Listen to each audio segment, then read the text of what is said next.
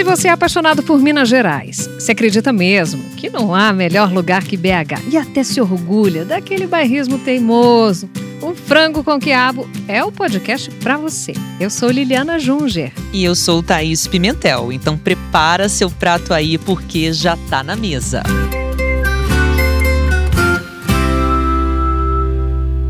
Sentir aquele cheirinho vindo da cozinha, arrumar a mesa, reunir os amigos e aproveitar. Se a comida brasileira é tudo de bom, ah, a mineira é uma festa! Para falar um pouquinho mais sobre a boa mesa, os sabores e tentar desvendar por que falar de Minas Gerais já abre o apetite, está com a gente a historiadora da alimentação, pesquisadora do gosto alimentar, a Carolina Figueira. Tudo bem, Carol? Ei, que Carol. prazer estar tá aqui com vocês. Me sinto muito honrada dessa missão de falar de comida mineira, né, que mexe tanto com a gente. Eu brinco que depois que eu mudei para Minas, eu comecei a comer bem mais. Ah, eu achei que você ia falar assim, comecei a comer bem melhor. também, também, melhor. Você não é mineira, né, Carol? Já, já começou falando esses segredinhos, né? Pois é. Antes que meu sotaque denuncie, né, eu vou logo contando que eu não nasci em Minas Gerais, mas me considero mineira. Já se vão bons anos aí que eu moro aqui, gosto muito, escolho estar aqui todos os dias. E se apaixonou tanto pela gastronomia mineira que se emaranhou aí nos estudos, acabou fazendo a sua formação em cima disso, né? Exatamente. Vim aqui para estudar e brinco que fiquei presa entre as montanhas. Não encontrei o caminho de volta. Quero continuar aqui. Entre as montanhas e entre as receitas. Ah, isso é verdade, né? Já não dá pelo apetite, né? Frango com quiabo é o nome do nosso podcast, já justamente para dar aquela roncadinha no estômago gostosa. Já mostrando que veio. É. Exato. E claro, a gente não podia é, passar por essa temporada sem falar de comida, né? E o que, que, te levou à comida mesmo? Você fez história, foi na Universidade FOP, Federal de, né? de, Ouro Preto, né? No FOP. Isso. E depois enveredou para gastronomia por quê, assim? Bom, minha mãe é mineira. Acho que isso explica muita coisa, né? é, quando eu comecei a fazer graduação em História, eu já circulava entre o departamento de História e o de Nutrição. Né? Já tinha ali um interesse grande. Por um tempo eu ainda fiquei muito na área de História da Arte, mas aí chegou um momento que eu falei: olha, é a alimentação mesmo que me interessa. E aí eu fui estudar isso, saí do Brasil um pouco para fazer esse mestrado. E aí voltei e hoje leciono né, disciplinas de história, de cultura e de gosto alimentar. Uhum. Gosto alimentar. É, é muito bacana a gente ver que de uns tempos para cá a gastronomia ela se tornou é, um assunto de outro patamar. Não é só eu vou cozinhar porque eu preciso comer, mas de certa forma te dá cultura, conhecimento. Você tem capacidade aí de viajar né, por outros universos. E por que a comida mineira te chamou tanta atenção? Bom, comida mineira, comida em geral, né, é um instrumento muito eficaz de comunicar cultura, de comunicar pertencimento, Afeto, modos, né? afetos. Uhum. Então, é, a gente percebe que historicamente a comida mineira ela foi se arranjando né? A gente percebe várias narrativas, literatura, a gente consegue até ver coisas mais objetivas, assim, fomentos políticos em relação a isso.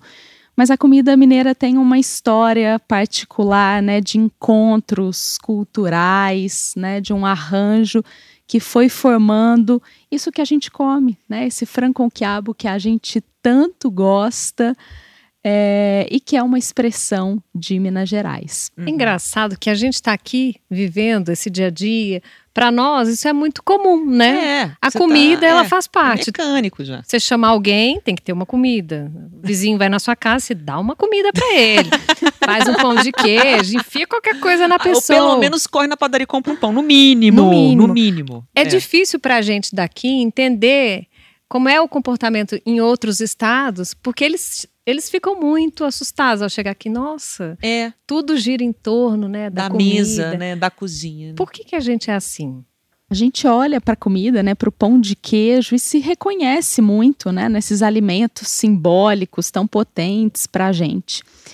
E aí tem uma parte assim que eu já preciso dizer que ela é delicada dessa história. ai, ai, ai, polêmica. Ai, ai, ai. Eu brinco quando eu digo assim, olha, couve não nasceu, nem sempre esteve em Minas Gerais. o chão do mineiro abre. sempre. É, que calúnia. Meu Deus, que absurdo. que absurdo, como é isso, né? Retrate-se agora, É. cara. É, olhar para a história dos alimentos é perceber que a gente não está falando de algo que sempre esteve naquele território, né? Que a gente poderia dizer assim, autóctone, mas sim de encontros, de trocas, né? De transformações dessa comida. Então, o próprio pão de queijo. Quando a gente vê o queijo Minas, é um modo de se fazer que nós aprendemos via esses europeus né, que chegam aqui dentro desse processo de colonização. Uhum. Então não existia vaca, não existia galinha, não existia porco. Né? Olha só, as três principais proteínas da nossa alimentação não existiam nesse território quando a gente começa né, esse processo de colonização. Então o queijo é né, uma, uma, uma história, né, uma herança disso, mas ao mesmo tempo ele está colocado ao lado do polvilho, de mandioca, de matriz indígena. Uhum. Então a gente começa a ver como é que a comida vai colocando em diálogo, né, esses encontros, esses passados, e a gente vai transformando, arranjando. Uhum. Tecnicamente, pão de queijo não é pão, é biscoito. É biscoito. Mas a Olha, gente, outra calúnia. olha só, Meu mundo tá desmanchando aqui, meu Deus. Vou tomar uma água. Mas é, a gente chama de pão porque, historicamente, para essa cultura europeia, pão é um alimento simbólico, fundamental, inclusive para o próprio cristianismo. Bíblico, com certeza. Exatamente, Aham. o pão é metáfora né, do corpo de Cristo. A Então, vida. Uhum. a gente vai denominar de pão porque é um alimento que ocupa esse lugar né, de pertencimento, de identificação. Se a gente olha até para poemas né, de- homéricos de Ilíada, Odisseia, a gente vê a palavra comedores de pão como sinônimo de homens civilizados. Então, Sou gente- comedora de pão. E Eu você? também, Isso. claro, esquerme, elegantérrimo. pão de queijo. É. Que é um biscoito, meu Deus. E o biscoito de queijo é o quê, será? E aí a gente vai fazendo essas transformações, né? Porque aí o biscoito de queijo é diferente do pão de queijo. A gente Que aí vai vem o biscoito de polvilho, é outro rolê, É, né? sem Gente, queijo. Sem, Sem queijo, queijo, é. exato. Nossa, que loucura. Essa coisa também de, da, da gente ficar ao redor da mesa, né? Também, como a gente falou aqui no início. Tipo, tira o sofá da sala, bota a mesa, Isso, no caso. exato. É. Você entra nas Esquece a casas mineiras. Esquece, a é. cozinha é sempre maior que a sala. É, né? mesmo, é verdade. Ou Ó, se não é maior, é a que fica mais lotada. É, que fica mais exato. lotada. Então é o primeiro foco de reforma. Você vai mudar, você quer pelo menos dar uma expandidinha ali, sabe? Botar um fogãozinho melhor e tal. Minas Gerais tem essa coisa, né? Eu acredito que na, na, na parte histórica também tem remete a isso, que é um estado de transição, né? Todo mundo passava por aqui, né? É, os Carregava alguma bandeirantes, coisa. todo mundo ia pra cima e pra baixo. E Aqui era aí- pouso, né? É, exato. Isso, e essa comida vai contando essa história. Um momento, né, século XVIII, em que a necessidade de transportar os alimentos era uma questão. Então você vai ter comidas de conservação, carnes salgadas, Carne né, que lata. durar mais tempo. O próprio feijão tropeiro é uma narrativa sobre isso. É claro que no século XVIII a gente não tinha a abundância de carne que a gente tem hoje. Então não dá pra gente falar assim, olha, o feijão que a gente, feijão tropeiro que nós comemos hoje é um feijão tropeiro do século XVIII. Não exatamente, porque hoje nossa disponibilidade, nosso acesso a esses alimentos é muito maior. Uhum. Mas aí essa história então vai se transformando. Depois do século XIX, onde a gente vê uma agricultura se desenvolver muito mais, aí entra a couve, aí entra os vegetais, Hum. essa cozinha menos de conservação do que tinha sido Hortinha no na, passado. na, na casa da avó. Hortinha, né? a importância dos quintais, né? A gente vai Ah, ter Já muda até a estrutura arquitetônica, né, mesmo? né? exatamente. Que loucura. Aí tem a taioba, né? Engraçado, falando de dessas punk, né? Que são essas, essas verduras assim. É, Não não Azedinha. É, peixinho, Peixinho. né? Não convencionais. Mangarito. É muito louco, porque você não encontra no supermercado, né? Só no Mercado Central. Só no mercado. É E verdade. olhe lá. E olhe lá. É. É verdade. Você tem que ter uma avó, uma tia, um vizinho, alguém que tem uma roça, ou então uma casa ainda em Belo Horizonte você encontra. Quem tem um quintal e tal. Tem uma colega minha aqui, daqui da Globo mesmo, que tem um, tem um pé na casa da avó dela, que é de Ora Pronobis. Aí é maravilhoso. Ela vai lá no Sabará semana. tá cheio, né? É. Exatamente, é. uma loucura. E aí e isso é que é interessante, né? Tem algumas verduras que ainda se preservam nesses locais, assim, né? Muito guardadinhas e tal. Pitanga, por exemplo, se for na fruta, então é uma loucura. Pitanga, jabuticaba, jabuticaba. mesmo. Que aí já é uma cultura dos vendedores de rua, né? É, ou então que tem que ter uma jabuticabeira. No caso, Liliana tem. É. No apartamento dela, quer. Dá 10 jabuticabas por vez, mas tá. Mas faz valer a presença. Faz, pois faz é. Valer. E tem essa coisa da, da, da casa mesmo, é. né? Da comida na casa Do quintal, da pessoa. né? quintal. E é muito curioso como que hoje a gente denomina de plantas não convencionais, mas que para determinados recortes são plantas sim convencionais, né? A gente o próprio Ora Pronobis faz parte dos nossos hábitos, uhum. costumes. Uhum. Né? A gente ainda poderia dizer outras, taioba, é, taioba, pra mim, é muito normal comer taioba. Pois é. é. Você vai do dia a dia. Às vezes, né, no centro, você tem restaurante de PF lá, tem lá taioba em refogada. É, exatamente. Como ele conseguiu? Ah, Aí já é outra história. Taioba, além de ser gostoso, é uma planta maravilhosa. Pode ser até decorativa. Nossa, é, parece aquela cara de cavalo enorme, é. né? Belíssima. serralha, adoro serralha. Ah, eu também adoro serralha. Minha avó Azedinha. amava serralha. Tem umas coisas que se perderam um pouco também, né? Isso, porque tem uma parte desse conhecimento que passa muito pela oralidade. Então, é, essas plantas né, de matriz europeia, a gente tem muito mais registro, documento, né, de cultura escrita mesmo. E uma parte né, desses, dessas plantas que fazem, né, que nos remetem a essas matrizes indígenas, elas passam muito pela oralidade. Então, a própria taioba, né? Como é que você sabe se uhum. ela é a taioba comestível ou não? Uhum. Então, claro que a gente vai hoje documentando isso, a ciência trabalha né, constantemente para isso, mas você tem modos de fazer que estão muito ligados justamente a essas comunidades locais. Então, em Ouro Preto mesmo, você tem um consumo grande de broto de samambaia. Broto de samambaia eu nunca broto comi. De samambaia. Também não tem gosto preto. de quê?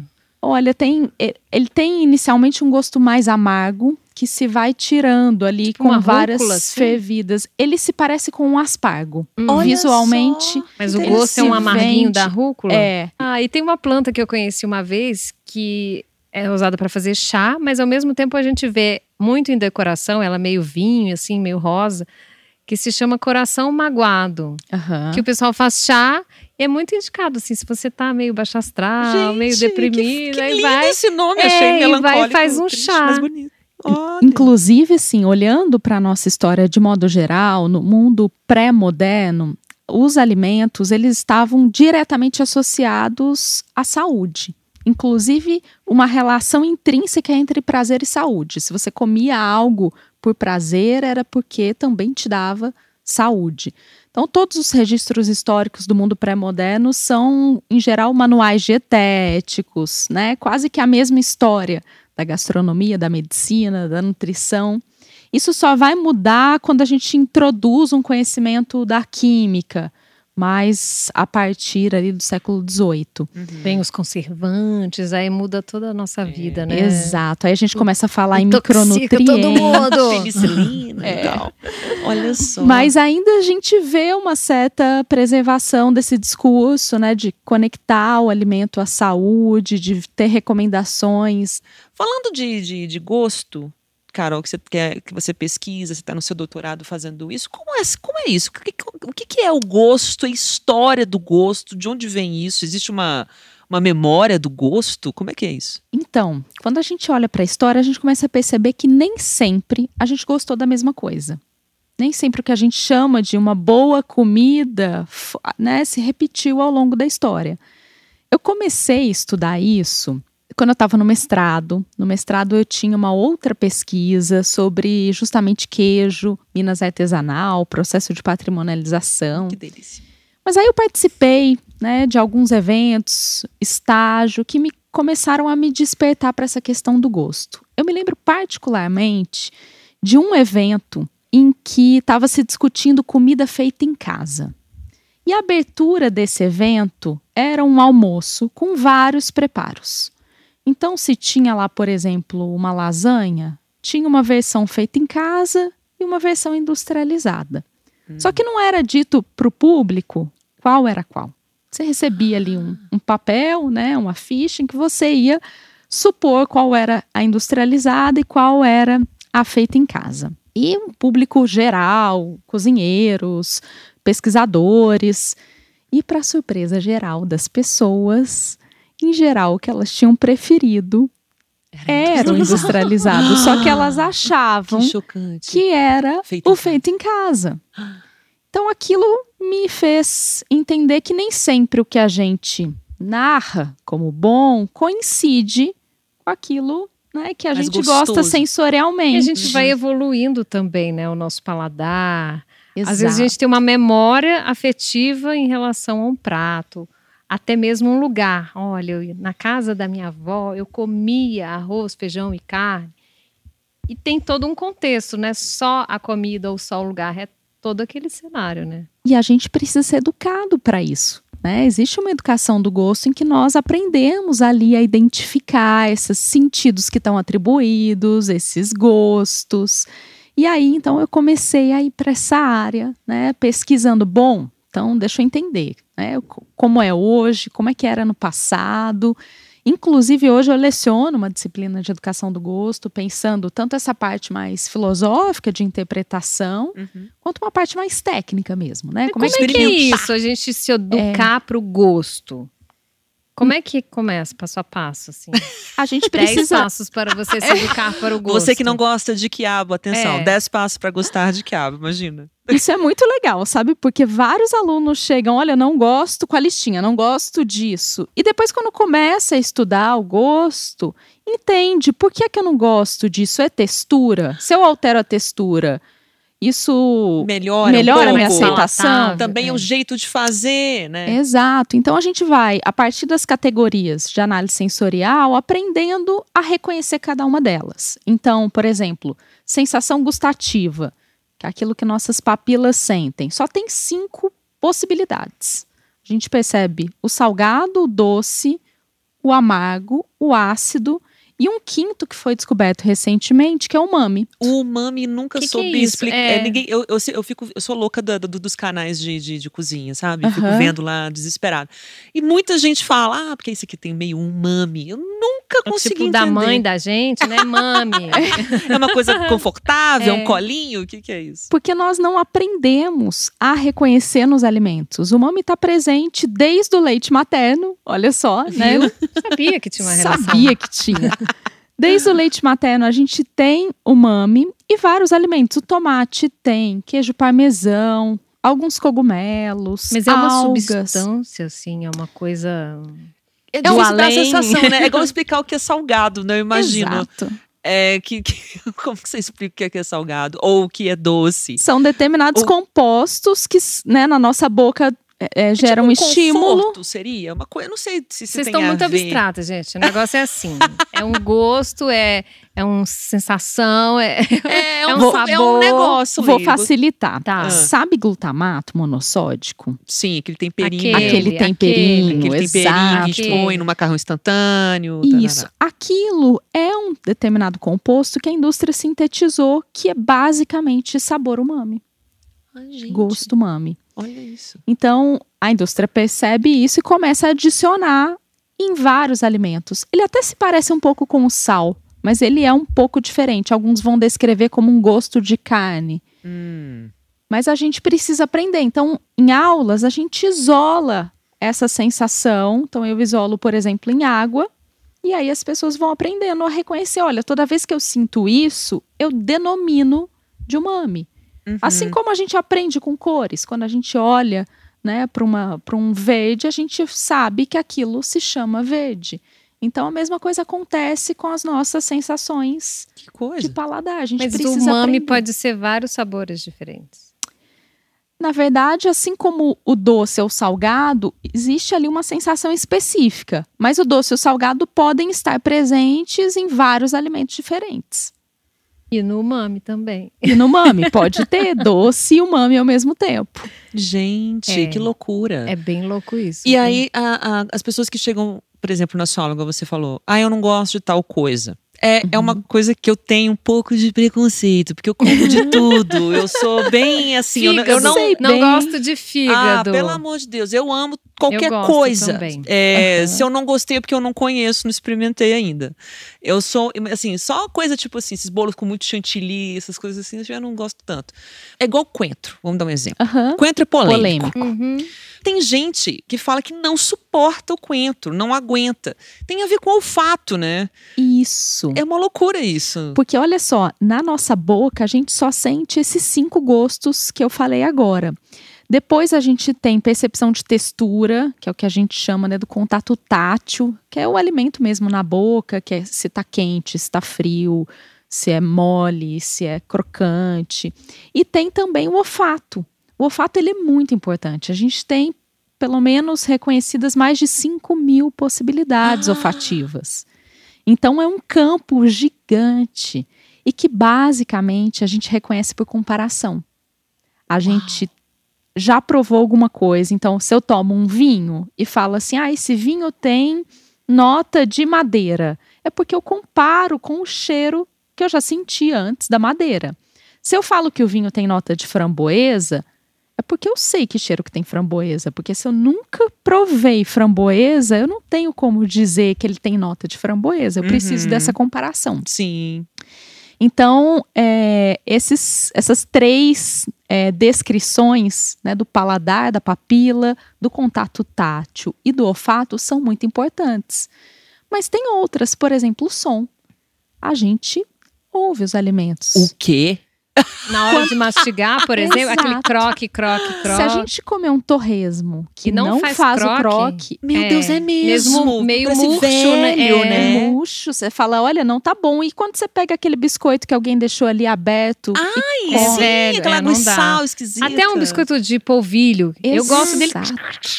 Com certeza. é uma Gente, percepção batata audível. frita, né? Exatamente. Que loucura.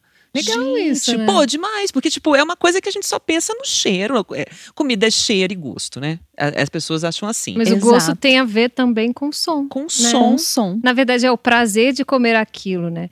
Você come, por exemplo, um, um vegetal, um brócolis. Se ele tá mais crocantinho, tem gente que Uhum. gosta dele mais durinho e gosta de Isso. sentir aquele barulho, né? É interessante essa coisa da, da, da textura mesmo. Tem gente que não suporta aquela textura de purê, né? Aham. É mesmo? Olha- Ai, coitadas dessas pessoas. Você acredita? Que Liana, eu também eu morro de pena. eu me, rezo todas eu as tive noites. dificuldade de, de me adaptar com a textura de língua, por exemplo. Uhum, é diferente Aham. mesmo. É. Custei, mas, é. mas, va- foi. mas passa, né? É. Mas passa. Se Mas rolar- na língua tem também um aspecto visual, porque quando ela vem ali inteira, a, A gente gente, tá falando da faz língua- a comparação. língua de boi, né? Língua de Aquele boi. linguão, assim, você fala, Sim, nossa, a própria isso, não? buchada, que é uma coisa difícil. Exatamente. Estômago ali, né? Então a gente tem outro sentido que faz muita Rem- diferença aí, que é a visão, né? é. Também, os cinco sentidos, eles são fundamentais. Às vezes a gente esquece de alguns deles, mas o, a, a visão é o primeiro deles, né? Se a gente olha para um alimento e não tá ali bonito, não tá atrativo, né, atraente, a gente já fala assim, epa, não sei se eu quero não. E tem a ver com memória, né? Às vezes, quando você é criança e come uma coisa que, nossa, passou mal, né? Ou então, ah, não sei, não não foi legal, é difícil depois ser adulto. Quebrar essa barreira, É, né? total. Vou também vou, vou- expor uma outra colega aqui também, Ai, Deus, emissora, coitados, vão tadinha, processar. Olha gente. só. que detesta fruta madura. Fruta Olha. madura? Raquel, um beijo pra você. Ai, meu Deus. Você acredita? coitada. Ela não gosta de fruta madura de jeito nenhum. Tem que ser uma coisa meio verde. De vez, né? de- é, exato. Passou do dia, sabe aquela Ah. coisa? Ela não come mais. Nossa, Mas eu adoro manga quando já tá assim com aquele cheiro forte, molenga. Eu adoro. Eu também gosto. Eu como pra não perder. eu sou a Tipo, pessoa tô assim nem que, aí. que também é Banana, coisa de coisa já tá marrom, assim. Ah, eu como. também arrumo um negócio lá, faz um purê. Eu sou, É. eu sou a pessoa do purê também. Tá desperdiçando, faz, faz Eu purê. também. Eu adoro. É, essas coisas da, da, da alimentação mesmo tem tudo a ver com, com o nosso estilo de vida também, né? E aprender a reconhecer isso é super importante. Um dos primeiros exercícios para educar o gosto é aprender a descrever. Eu gosto, não gosto? Por quê? É a textura, é esse gosto ácido, amargo, ou então é um olfato. Eu posso comer um queijo ali, não gosto de pequi, e aí de repente eu provo um queijo que tem nota aromática de pequi, que eu comparo. Uhum. Então, essa descrição ela é muito importante. E claro, né, quanto mais a gente abre esse leque, mais experiências a gente tem, mais capacidade descritiva a gente vai ganhando. E né? um gosto educado seria a pessoa que se abre a todas as Perfeito. possibilidades, Thaís Pimentel. Então. que não tem esse preconceito, que fala, não, eu vou testar, não é que eu não goste, eu vou me dar né, o direito de experimentar. Tem um autor que eu trabalho e gosto muito, que é o Perulo. Ele vai responder muito bem essa sua pergunta. Quer dizer, olha, um gosto educado é aquele que não tem preconceitos, que se abre, que consegue entender que os alimentos se comportam de maneiras diferentes em dados contextos. Então, é essa prova em que a gente consegue se abrir, entender os sentidos que estão ali associados e conseguir descrever isso. Porque aí, se eu sei que o que me incomoda é textura, olha, eu consigo trabalhar isso. Se eu entendo que é determinada característica, eu consigo modificar. Então, né, a educação do gosto não é algo que vai te deixar assim refinado e nem cheio de vocabulários, né?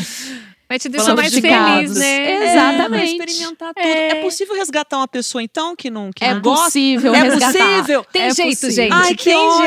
jeito. É. Criança, então, que normalmente é um problema, às vezes Exato. e tal. Eu tô- vou expor várias pessoas aqui nesse programa, meu Deus, sobrinha. Um beijo pra você, Paola, mas eu queria tanto que você comesse. Mas. Eu, Criança inclusive, ainda vai demorar mais um bocadinho. Mas eu, inclusive, comecei trabalhando com crianças. Ah, né? é? A educação do gosto, ela, em geral, ela já é feita desde a infância. Um exercício que eu adoro fazer com os meus sobrinhos, que hoje já estão até meio crescidos. Vou até escrever. Copia Anota aí, Eu pra vou estar Páscoa. anotado. Atenção, você que está desesperado que seu filho não come, seus sobrinhos, que é o meu Isso. caso. Vamos anotar aqui, professora Carol. Vamos Quando lá. chega a Páscoa, eu, em geral, para dar chocolate, brinco com as gradações ali de cacau. Então, prova o que, que é um chocolate que tem mais açúcar, o que, que tem Uhum. menos. E aí eles começam Uma brincadeira, né? a um joguinho. brincar com isso, mas a conseguir descrever, né? Quando que eu sinto mais o açúcar, quando eu sinto menos, é amargo. De fato, o chocolate que a gente chama de amargo, muitas vezes não é, às vezes ele é mais ácido. Então, é esse exercício que ele é super, super importante. E tem que ter um pouco de paciência no caso né, das famílias que estão aí no dia a dia. É. né? eu me lembro quando eu estava grávida, eu li um livro que chama assim: Crianças franceses não fazem mãe. Nossa, famosíssimo esse livro. Aham. Até eu E que tenho aí, filhos. Ela eu li. contava.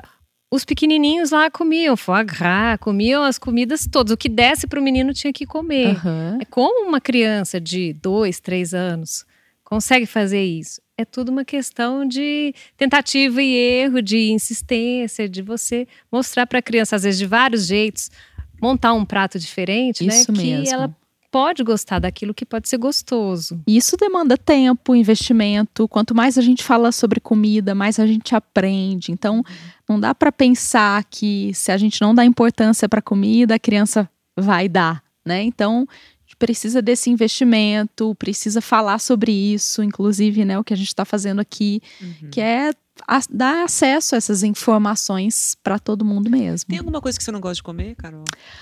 Olha, essa pergunta. é, Censurada. profissionalmente, não. Adorei, Ah, profissionalmente. Profissionalmente, trabalho, não. Ah. Mas claro que a gente vai adquirindo preferências. Então, eu particularmente adoro gosto amargo em comida. Então, se deixar, eu dou uma tostadinha a mais no pão, sabe assim? Eu vou buscando o amargo.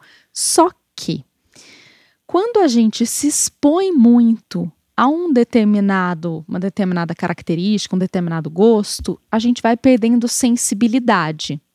Sabe aquele tio que adora molho de pimenta e que quase não sente mais a picância? É porque Uhum. está muito exposto à picância. Então, se a gente consome muito açúcar, a gente vai perdendo sensibilidade, Cada vez mais doce. cada sim. vez mais doce, cada vez a gente precisa mais do doce e sente menos.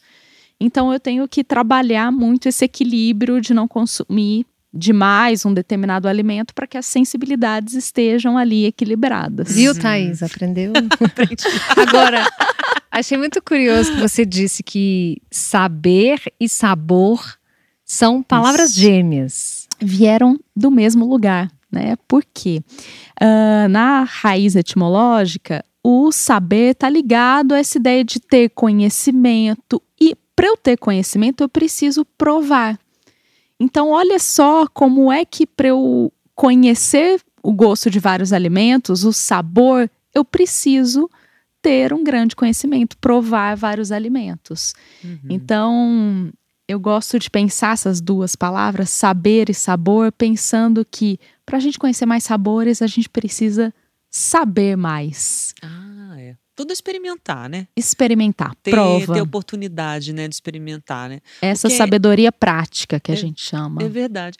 Eu, eu lembrei de um, de, um, de um assunto, uma vez que, que a gente até fez uma reportagem lá no G1 sobre esse assunto, de uma pesquisa até sobre famílias mais pobres estão perdendo um pouco essa noção da do natural, tá ficando muito mais caro, né? Uhum. Se você uhum. vai ao sacolão, vê os preços hoje. E os industrializados são muito mais baratos. Né? Exatamente, né? vão tomando conta, rápidos. né? Mais rápidos também pelo estilo de vida dessas pessoas, tem que acordar cedo. Normalmente são famílias que são chefiadas por mulheres, né? E aí tem a criança e tal, às vezes uhum. cuida de outra criança, que é uma criança do patrão, da patroa, às vezes deixa o filho com outra pessoa, ou vai na escola, ou a escola está de greve, enfim aquela coisa Sim. que a gente já conhece.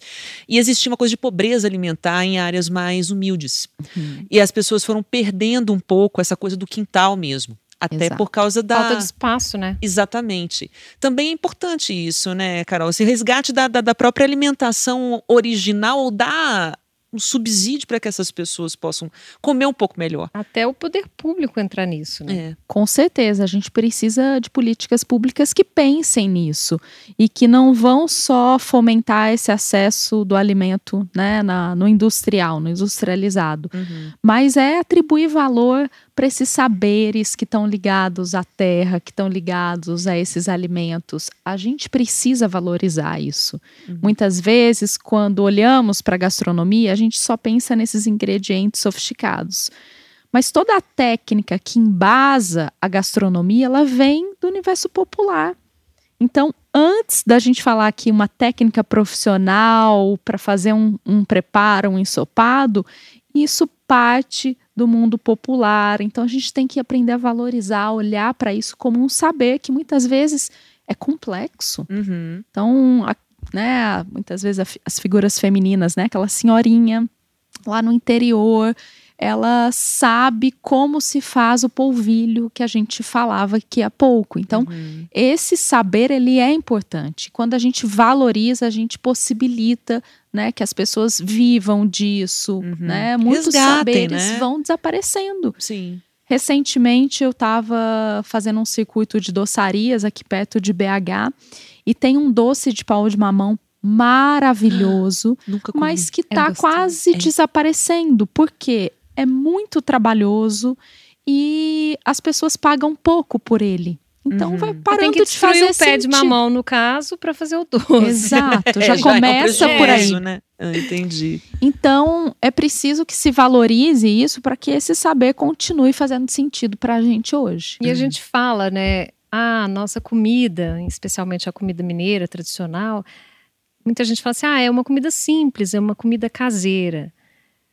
Mas eu enxergo como uma comida tão sofisticada, porque requer, primeiro, como você disse, um conhecimento, uma técnica ancestral, Exato. né? Uhum. E não é uma coisa que você faz ali no micro-ondas, né? Dez minutinhos está pronto. É. Que exige ali você picar e ver quantas vezes vai ter que ferver, e frita de um jeito, e tira a gordura, e bota a carne no e feijão, refoga. e refoga.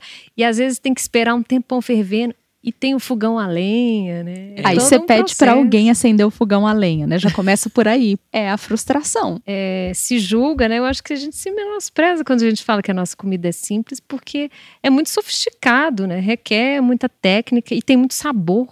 Tem muito sabor e tem muito conhecimento. Olha, se a gente falar de comida belo-horizontina, a gente vai pensar em várias expressões, né? É claro que a gente o nosso imaginário vai logo nos clássicos. Uhum. Mas tem outros modos de se fazer alimentos aqui em Belo Horizonte que são característicos.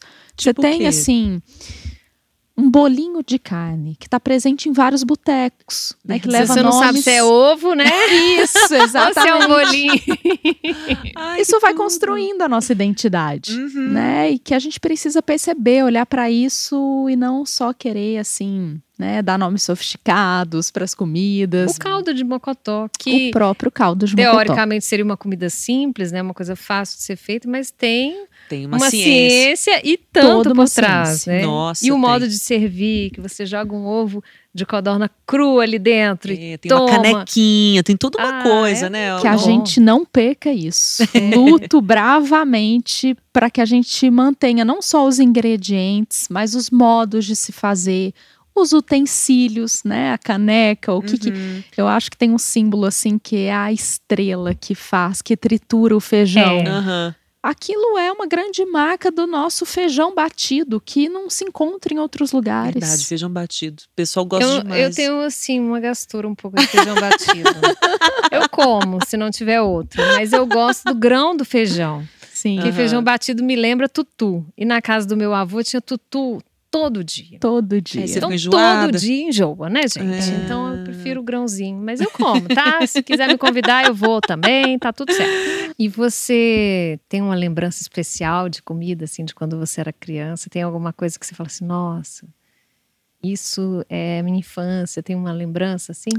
Olha, isso é curioso porque minha mãe é mineira, como eu disse, né? Então o meu referencial é todo o repertório mineiro. E para mim a lembrança assim que é mais assim admirada é o pernil que minha mãe faz. Olha só. É que é um cheirinho assim que sabe inunda a casa. Aham. Que tá lá no forno, né? Exatamente.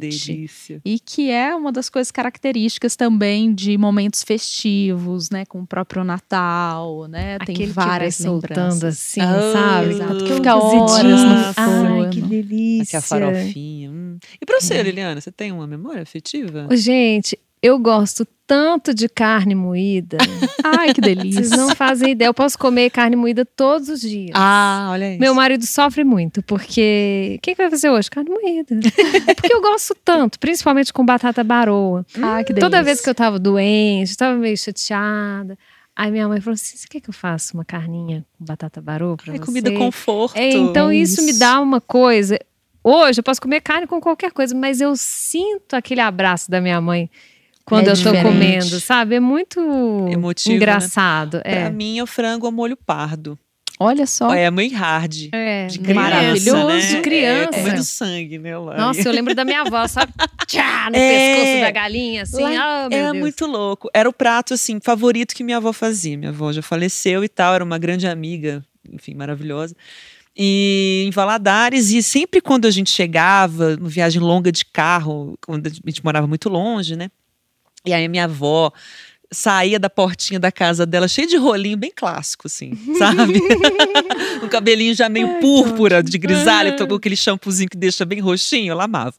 E aí com, com um aventalzinho, e ela me chamava de titata, né? Titata, corre aqui que eu fiz frango com fiz, fiz, fiz frango molho pardo, eu não acredito. Eu saí correndo, assim, era uma loucura. E comia desesperada, e amava coxa, sobrecoxa, deixava o peito sempre pro meu avô, que tinha esse respeito. Meu avô comia o Claro. jogo, lá em O Valadares. jogo. Não sei se todo mundo em Depois Minas conhece o jogo, né? Sim. O ossinho, Que é o ossinho né? É. da sorte É. e tal. O jogo era pro meu avô. Outro dia eu expliquei pro meu filho, pela primeira vez ele achou o máximo. É muito louco, né? E essa, essa coisa da, da, da afeição. E a minha avó nunca conseguiu matar um frango na vida. É mesmo? Quem matava era minha tia-avó, que, enfim, ficou solteira e tal, uma, uma tia mais velha, comprava a galinha, era no terreiro e matava. E ficava eu e meus primos, quando não, não rolava essa, essa, essa é, é, recepção maravilhosa, quando acontecia ao longo do, do feriado de Natal, das férias, né, que a gente ia pra lá, ficava eu e meus primos olhando atrás da, da, da goiabeira, da vovó, tia Augusta, matando lá a galinha e rebentando o pescoço. A gente Você não tinha coragem de chegar perto? Nossa, era uma. Não, é- era, eu vi sair correndo. Eu E comia chorando, triste, mas. Claro. Eu demorei muito pra comer frango ao molho pardo, justamente por causa dessa cena. É, Sim. é na casa violenta. da minha avó tinha frango ao molho pardo e carne de porco. Tinha galinha e tinha a criação de porcos. Então, a gente passava as férias lá na roça. Chegava a hora do almoço, um pouquinho antes do almoço. Todo mundo ia lá e tá no pescoço da galinha, ficava lá toda a vida o sangue lá, tirando Nossa, e ela sangue. andava um pouco ainda. E né? aquilo Terrível me causava um sofrimento muito É uma grande. cena de é uma cena forte. É, É uma, uma cena de terror pra uma criança. E a com mesma coisa com o porco, né? Você vai na Nossa. facada e o porco fica lá gemendo. É horrível. Eu falei, Jesus, como é que eu vou comer uma coisa dessa? Né? Uhum. E depois a gente entende que é o processo Sim. mesmo, é a É. tradição. Pra eles, eles faziam aquilo ali com o pé nas costas. Com tranquilidade, dias. uma né? outra relação. Mas essa história da Thaís me faz querer mudar meu prato Opa. de memória, tá? É? Olha só, porque minha mãe fazia um, uma espécie assim de uma galinhada. Ela chama de um risoto caipira Hum. com o frango. É, com a, a, a galinha mesmo caipira, né? Mas Uhum. naquele processo, pingue frita, toda a Adoro. tradição mineira. Nossa. Só que é, nós éramos em quatro irmãos. Eu sou a rapa do tacho, né? Eu sou a quarta. E todo mundo queria comer o coração do frango. Olha Como só. é que minha mãe fazia com quatro filhos? Ela cortava a moela parecido com o coração. Olha, e falava pra doméstica. gente assim: olha, esse frango veio com Falciane. quatro corações. Que! Ah. Exatamente. Então, Fofa, né? é final. fofo, minha mãe é demais. Que coisa, gente. É, adorei esse frango aí, múltiplo. Múltiplo. Ai, e que você, delícia. cozinha, qual é a sua comida, assim, preferida pra fazer? Olha, eu gosto muito dos vegetais, assim. Eu acho que os vegetais é meu mundo. Acho que tem uma, uma complexidade de sabores grande. Acho que a gente tem que explorar mais os vegetais. Então, eu, há alguns anos, venho, assim, me, me envolvendo muito com os vegetais. Né, Que tipo de prato, assim, qual é a Aí preparação? tem muita inspiração, desde pegar assim, olha, o que, que a cozinha árabe Hum. faz com os vegetais, o que, que a cozinha italiana faz com os vegetais, porque na nossa história brasileira a carne teve uma importância muito grande. Uhum. Então eu gosto de brincar e transitar entre culturas diferentes, assim, Ah, sem eu muito medo de espero ser que ela feliz. convide a gente pra comer uns vegetais. Ah, eu também. Combinado. Espero que tenha abobrinha envolvida. Hum, eu- batata doce, eu adoro batata doce. Maravilhoso. Faz eu um prato pra gente, ter então. umami. A gente leva um frango, você faz um quiabo. eu Combinado. levo carne moída. Fechado. Ai, maravilha, Carol. Que papo gostoso. Fiquei com fome. Eu também. Aí a gente Ah, vai eu ter que pedir alguma coisa pra comer. Frango com quiabo. Com Thaís. certeza. Ai, Fechado. Nossa, foi muito legal você estar aqui, falar um pouquinho de comida e pra gente sabor, história, afeto, que tem tudo a ver com, com frango com quiabo, com Minas Gerais, enfim, abriu o apetite aqui da gente. É Isso que mesmo. comer vai muito além, né, do paladar. É história, é conhecimento, é cultura, de geração para geração, descobertas, né? Por aí vai. Contem sempre comigo, vamos falar mais sobre comida aqui nesse podcast. Legal, Carol, obrigada. Obrigada, e bom apetite aí, gente. gente. Uau, tá na mesa, hein? Podcast Frango com Quiabo é produzido e apresentado por Liliana Junger e Thaís Pimentel. Editado por Daniel Nunes e Breno Amorim. Na coordenação, Leonardo Fiuza. E Cristina Castro.